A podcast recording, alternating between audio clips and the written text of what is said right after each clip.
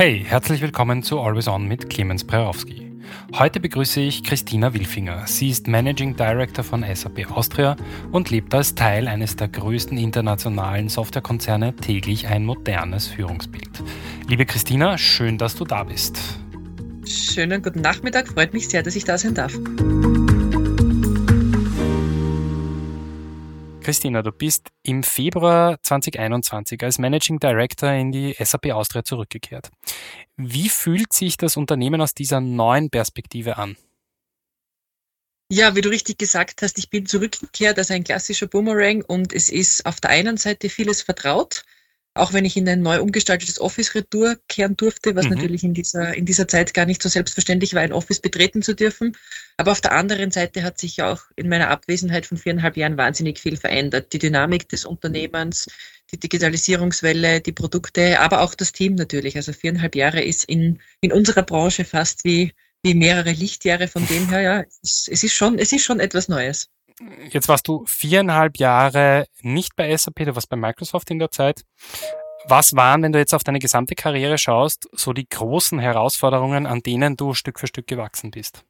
Ich glaube, ich habe mir wahrscheinlich nicht ganz unbewusst immer wieder, wieder Rollen aussuchen dürfen oder mich haben Rollen ereilt in meiner bisherigen Karriere, wo es immer darum gegangen ist, Dinge umzubauen, neu zu gestalten. Also ich habe eigentlich in unterschiedlichsten Rollen, egal ob das jetzt bei SAP, bei anderen Firmen oder bei der Microsoft war, immer Rollen übernehmen dürfen oder Aufgaben übernehmen dürfen, wo es bewusst darum gegangen ist, etwas zu gestalten, etwas neu zu machen oder wo man sich gerade in einem Umbruch befunden hat.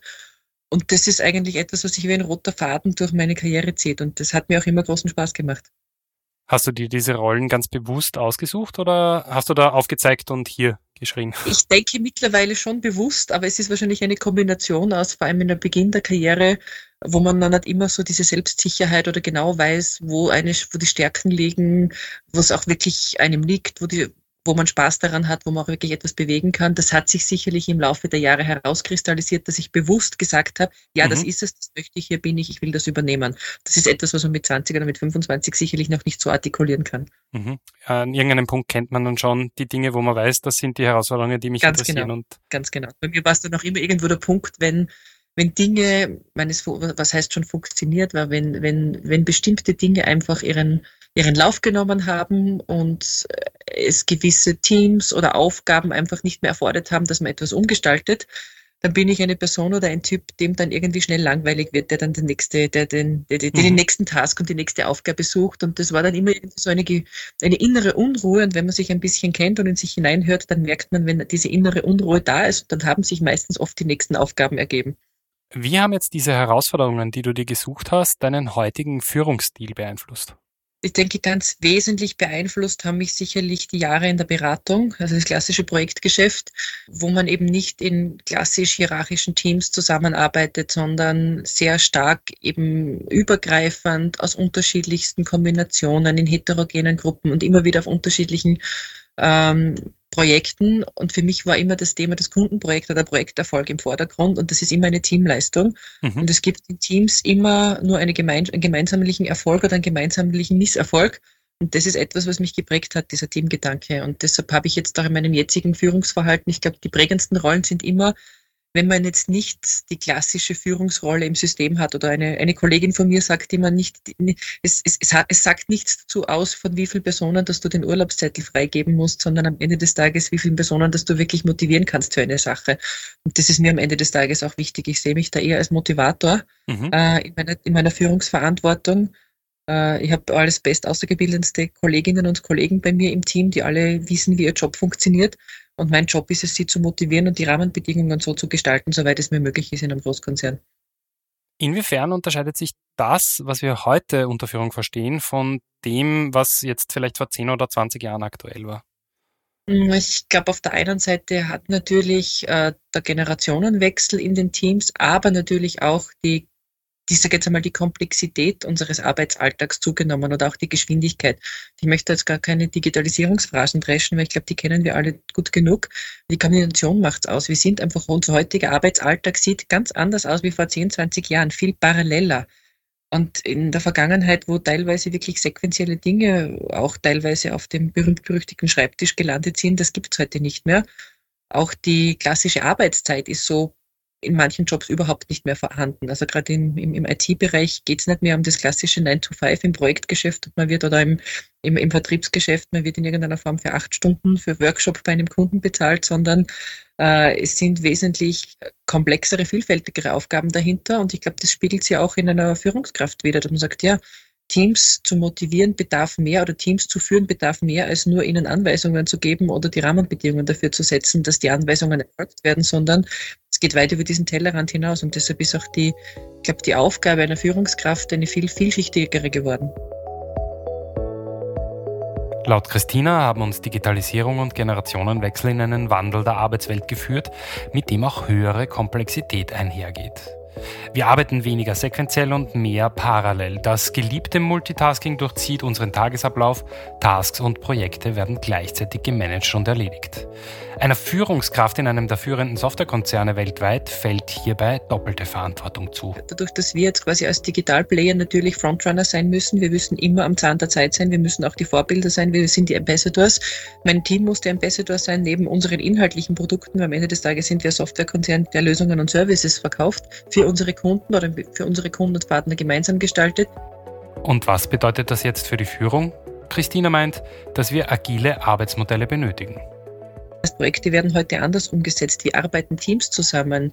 Wie arbeiten unterschiedliche Kulturen zusammen? Dann die Komplexität, die dann natürlich mit der gesamten Vermischung dieser, wenn man so möchte, New World of Work hereingeht, die äh, Berufs, Berufswelt und Familien oder, oder, oder Alltag in, in Verbindung gebracht wird. Und da verschmelzen schon viele Dinge, die auch sehr stark in ein, ja, in, in, in ein soziales Umfeld hineingehen, wo ich sage, ja, es bringt mir nichts, wenn ich äh, wenn ich die Bestleistungen einfordere, aber nicht selbst, äh, selbst eine Antwort darauf habe, wie ich zu Bestleistungen komme. Und da kommt es auch sehr, sehr stark davon, darauf an, manchmal bewusst auch auf Pause zu drücken und einfach nur zuzuhören. Und ich glaube, das ist ein ganz wesentlicher Punkt. Das Zuhören einer Führungskraft muss in den Vordergrund kommen, weil der, der Alltag und die Komplexität drumherum ohnehin vorhanden ist. Und es, es klingt jetzt so simpel und so einfach, aber ab und zu einfach nur mal zehn Minuten zuzuhören und zu sagen, wie geht's dir eigentlich? und vielleicht auch zwei oder dreimal nachzufragen, wie geht es dir, ist ein ganz wesentlicher Aspekt in, in meinem Alltag als Führungskraft. Absolut. Du hast gerade die Bestleistung angesprochen und vorher hast du die Teamleistung angesprochen. Wie, wie, wie verhält sich denn das zueinander? Wie passen denn Bestleistung und Teamleistung zusammen? Also für mich im positiven Sinn linear, im negativen Sinn aber negativ exponentiell. Das heißt, äh, ich sage, wenn, wenn das Team zusammen funktioniert und wenn es eine Teamleistung gibt, dann ist es automatisch auch eine Bestleistung, die daraus hervorkommt.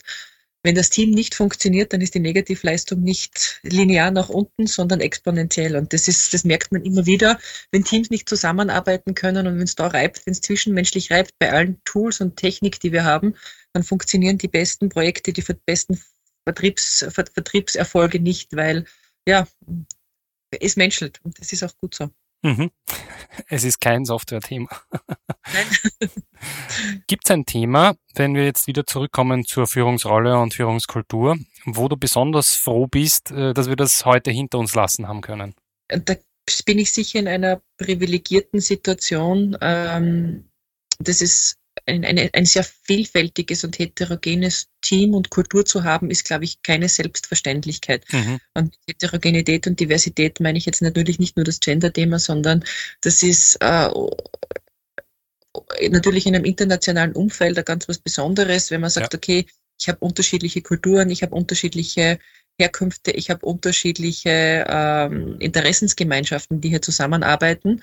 Und dass das etwas ganz was Befruchtendes ist für Teams, äh, gehe ich davon aus, dass das in den vergangenen, dass sie das in den vergangenen Jahren sehr stark in den Vordergrund gestellt haben. Das war auch positiv so.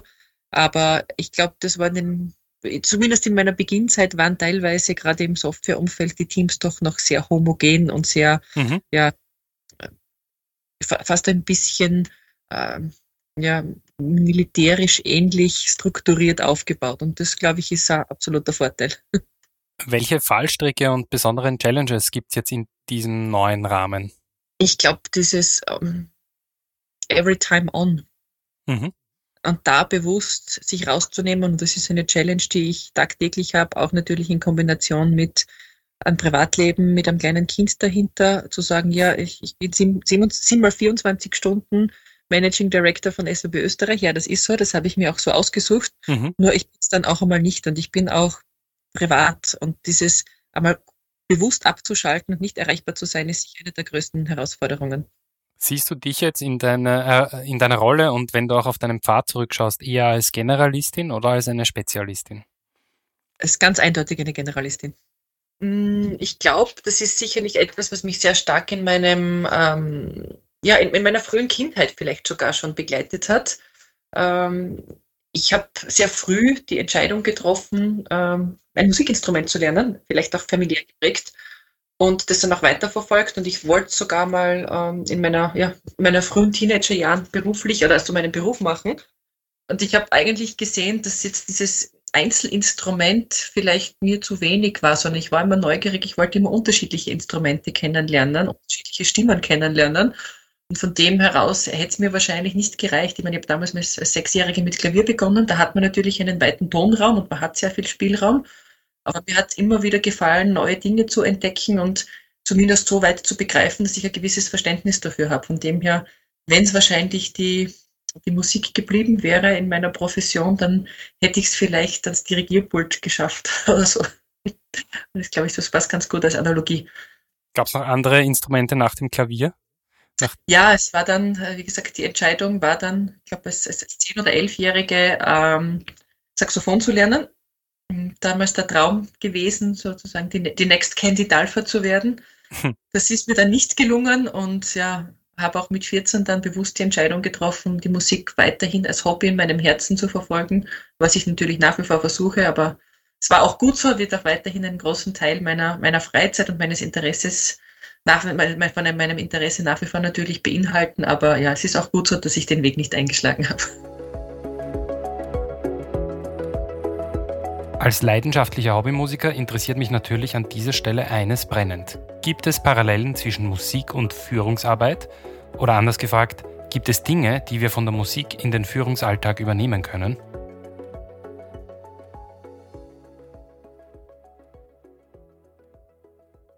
schon erwähnt habe, dieses äh, sich bewusste zurücknehmen, soll es zulassen, aber dann natürlich jetzt um in der Musiksprache zu bleiben, Tutti-Stellen bewusst auch zuzulassen, mhm. äh, Piano-Forte-Stellen herauszuarbeiten, also sich bewusst zurückzunehmen und ich glaube, da gibt es genügend Sprüche und Analogien. Das, was die Musik ausmacht, sind auch oft die Pausen dazwischen, mhm. um dann wieder Klang erklingen zu lassen und das Ganze auch als, als Dirigent mit zu begleiten. Das, das, da sehe ich schon sehr, sehr viel Analogien auch im Business-Alltag. Gibt es vielleicht einen Tipp, äh, den du aufschreibenden Kolleginnen mit Blick auf die Zukunft mitgeben würdest? Ich glaube, ähm, das ist immer etwas, wenn mich viele Kollegen oder einige Kollegen immer fragen, ja, ich würde gerne das nächste Rolle, eine Management- oder eine Führungsrolle übernehmen, dann stelle ich immer bewusst die Gegenfrage, warum? Geht es jetzt um die Visitenkarte, geht es jetzt um den Titel, sondern warum möchtest du denn das? Weil am Ende des Tages geht es ganz, ganz stark dafür, Verantwortung zu übernehmen für eine Sache, für ein Team, für eine Gruppe von Personen. Und das muss einfach ein, ein intrinsischer Wunsch und eine Gedanke sein, dieses Verantwortungsthema, weil das erwarte ich auch von meinen Führungskräften im Team. Äh, das ist ja nicht, ich bin jetzt nicht Manager des Selbstzweckwillens, sondern weil ich für ein bestimmtes Thema, für eine Aufgabe eine Verantwortung übernehme. Und für diese Verantwortung habe ich dann natürlich auch gerade zu stehen. Und äh, ja, das ist wie, wie ein, ich sehe es ein bisschen wie ein, wie ein gerade in, in meinem Umfeld, wo Großkonzerne, wo, wo die, die stark natürlich, oder meine Karriere, die sehr stark durch Großkonzerne geprägt war, als Entrepreneur in einem größeren Umfeld. Und dieses Entrepreneur-Dasein auch als Führungskraft muss ich wollen. Das ist etwas, was, was wahrscheinlich nicht zu Beginn einer Karriere schon vorhanden ist, aber was intrinsisch schon in einem drinnen steckt. Jetzt hast du das schöne Wort intrinsisch gesagt und äh, du hast vorher darüber geredet, jemanden zu motivieren. Denkst du, man kann jemand tatsächlich motivieren oder ist das was, was da sein muss?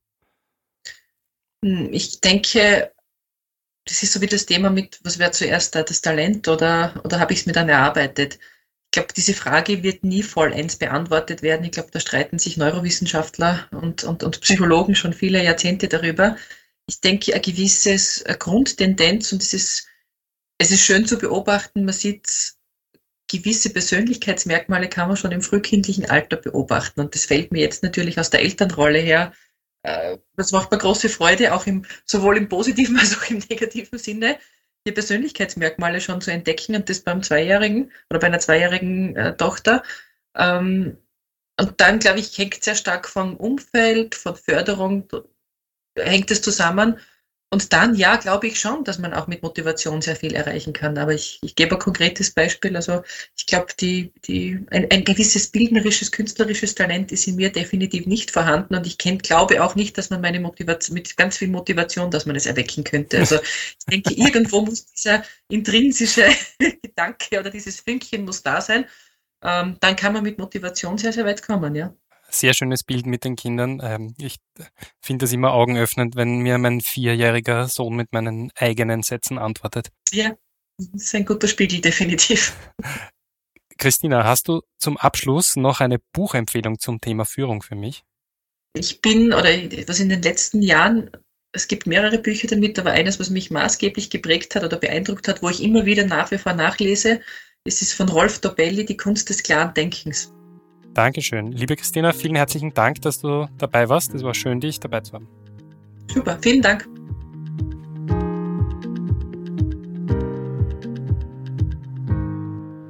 Das war mein Gespräch mit Christina Wilfinger. Vielen Dank fürs Zuhören. Den Link zur Buchempfehlung gibt es wie immer in den Show Notes. Vergessen Sie nicht, Always On zu abonnieren. Ich freue mich, wenn wir uns das nächste Mal hören. Ihr Clemens Prerowski.